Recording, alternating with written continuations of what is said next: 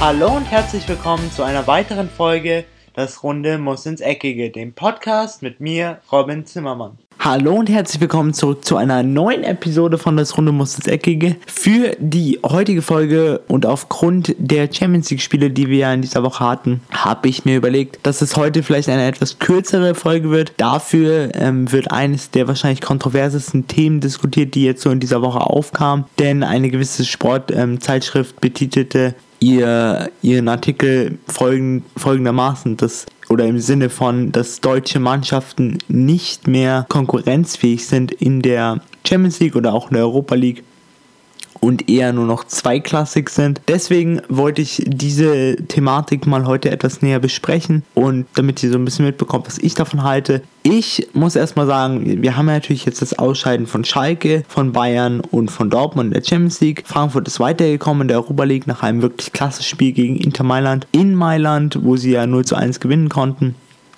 Deswegen, sie sind so ziemlich noch der, der einzigste Club, der noch vertreten ist in der in der, im internationalen Geschäft, der die Bundesliga noch vertritt. Deswegen muss ich sagen, ist die Bundesliga zweiklassig, was europäischen Fußball angeht. Aktuell, wenn man sich anschaut, ja, aber das liegt nicht daran, dass wir schlechte Fußballer haben oder dass wir zu starke Gegner hatten, sondern es liegt daran, dass deutsche Vereine, glaube ich, mittlerweile in solche Duelle wie zum Beispiel FC Bayern gegen den FC Liverpool mit zu viel Respekt für den Gegner reingehen. Also es hat auch Robert Lewandowski gesagt. Ich bin immer der Meinung, wenn Robert Lewandowski sich äußert, bin ich erst einmal so, uh, das könnte eng werden. Aber diesmal hat er was wirklich Schönes gesagt, dass sie nicht genug riskiert haben und da hat er definitiv recht. Denn wenn man sich den FC Bayern zum Beispiel vom 2013 anschaut, dem Trippeljahr des FC Bayern, dann haben sie wirklich alles riskiert. Sie haben wirklich nach vorne gespielt, auch gegen Mannschaften wie den FC Barcelona, wie Juventus Turin. Sie haben wirklich alles nach vorne gegeben und mittlerweile scheint es mir einfach so, dass deutsche Mannschaften vor vermeintlich größeren Namen wie der FC Liverpool jetzt eben aufgrund ihrer Form in den letzten zwei Jahren, aber auch Dortmund gegen Tottenham, obwohl, obwohl sich eigentlich jeder gedacht hat, hey, es ist nur in Anführungszeichen Tottenham Hotspur und bei ihnen fehlte zum Beispiel noch Kane und Alley in dem Hinspiel. Deswegen dachte eigentlich jeder, es wird ein relativ einfaches Spiel für Borussia Dortmund. Aber das wurde es nicht, weil Borussia Dortmund in dieses Spiel mit zu viel Respekt für den Gegner rein, reingegangen ist. Für mich sah es schon fast nach Angst aus, Tore zu kassieren und nach Angst nach vorne zu spielen. Deswegen einerseits zu viel Respekt für den Gegner kommt natürlich immer auf den Namen an. Dann hat man so eine freche Truppe wie Eintracht Frankfurt, die auch gegen Inter Mailand wirklich zeigt, dass sie nach vorne spielen wollen, dass sie Tore schießen wollen. Und eben genau das funktioniert auch. Das hat Adi Hütter wirklich gut herausgefunden, dass eine gewisse Frechheit, solange es nicht in komplette Arroganz umschlägt, wirklich belohnt werden kann in, im, im internationalen Geschäft, auch gegen größere, vermeintlich größere Vereine. Jetzt noch zum Punkt Nummer zwei, warum ich glaube, dass es zumindest aktuell so scheint, als wäre die Bundesliga, was den internationalen, was den internationalen Wettbewerb angeht, eher zweiklassig ist. Und zwar ist, ist es die, sind es die finanziellen Möglichkeiten der Bundesligisten. Man hat ganz vorne am Ende der Nahrungskette hat man den FC Bayern München, die auf jeden Fall mit PG, Real Madrid, dem FC Barcelona, Manchester United und den ganzen Millionen auf jeden Fall mithalten könnten aber sie entscheiden sich eher für den Weg, der auf lange Sicht hin besser sein wird,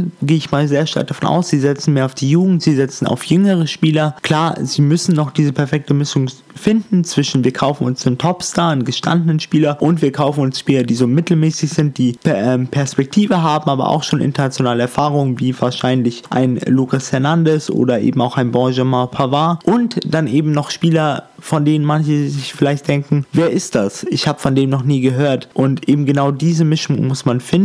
Das macht der FC Bayern meiner Meinung nach sehr gut. Borussia Dortmund auch, aber bei Borussia Dortmund ist, scheint es so ein komplettes Projekt zu sein. Also es scheint nicht, man kauft sich gestandene Spieler, sondern es scheint eher so, man hat einen wirklich gestandenen Spieler mit Marco Reus und man bildet um ihn ein Team herum aus Youngstars und aus Spielern, die vielleicht in Europa noch nicht allzu viel große Erfahrung sammeln konnten, wie eben ein Axel Witzel, obwohl er auch eine WM und eine EM gespielt hat.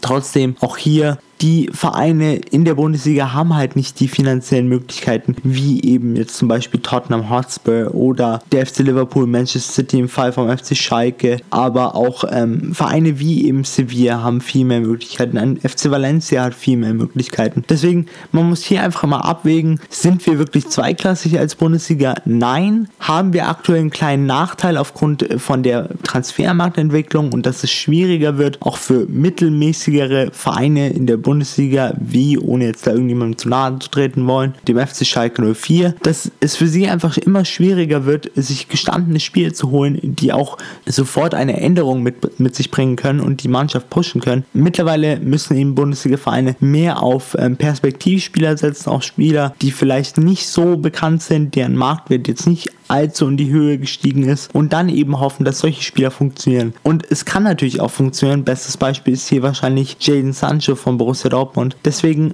auf die lange Sicht hinweg gehe ich stark davon aus, dass die Bundesliga, insbesondere Borussia Dortmund und der FC Bayern München, wieder gut vertreten sein werden in der ähm, Champions League. Sie werden auch wieder weit kommen. Auch weil der FC Bayern jetzt zum Beispiel angekündigt hat, dass sie im Sommer viele Leute verpflichten werden und auch viele hochkarätige Leute. Bin ich auf jeden Fall sehr, sehr gespannt. Aber bis dahin bleibt es auf jeden Fall spannend, wie sich der deutsche Fußball entwickelt, aber auch wie sich der Transfermarkt entwickelt, ob es Änderungen geben wird zum Financial Fair Play, weil weil viele Scheichclubs in Anführungszeichen jetzt doch eher immer wieder Möglichkeiten oder Schlupflöcher finden, äh, um dieses Financial Fair Play herumzugehen oder es auszutricksen. Und es natürlich dazu einer Marktinflantation führt, dass ähm, Spieler eigentlich mehr kosten, als sie wert sind und als sie auf dem Platz mit sich bringen. Das war es jetzt erstmal von mir. Ich hoffe, ähm, euch hat die heutige Folge gefallen und falls ihr mir natürlich was zu diesem Thema äh, mitteilen wollt, könnt ihr mich natürlich immer kontaktieren über alle Social Media Kanäle wie Twitter, Instagram oder Facebook. Die Links dazu findet ihr unten in der Podcast-Beschreibung. Aber das war's jetzt erstmal von mir. Ich wünsche euch ein schönes Wochenende. Ich bin am raus und ciao. Und das war's auch schon wieder mit einer weiteren Folge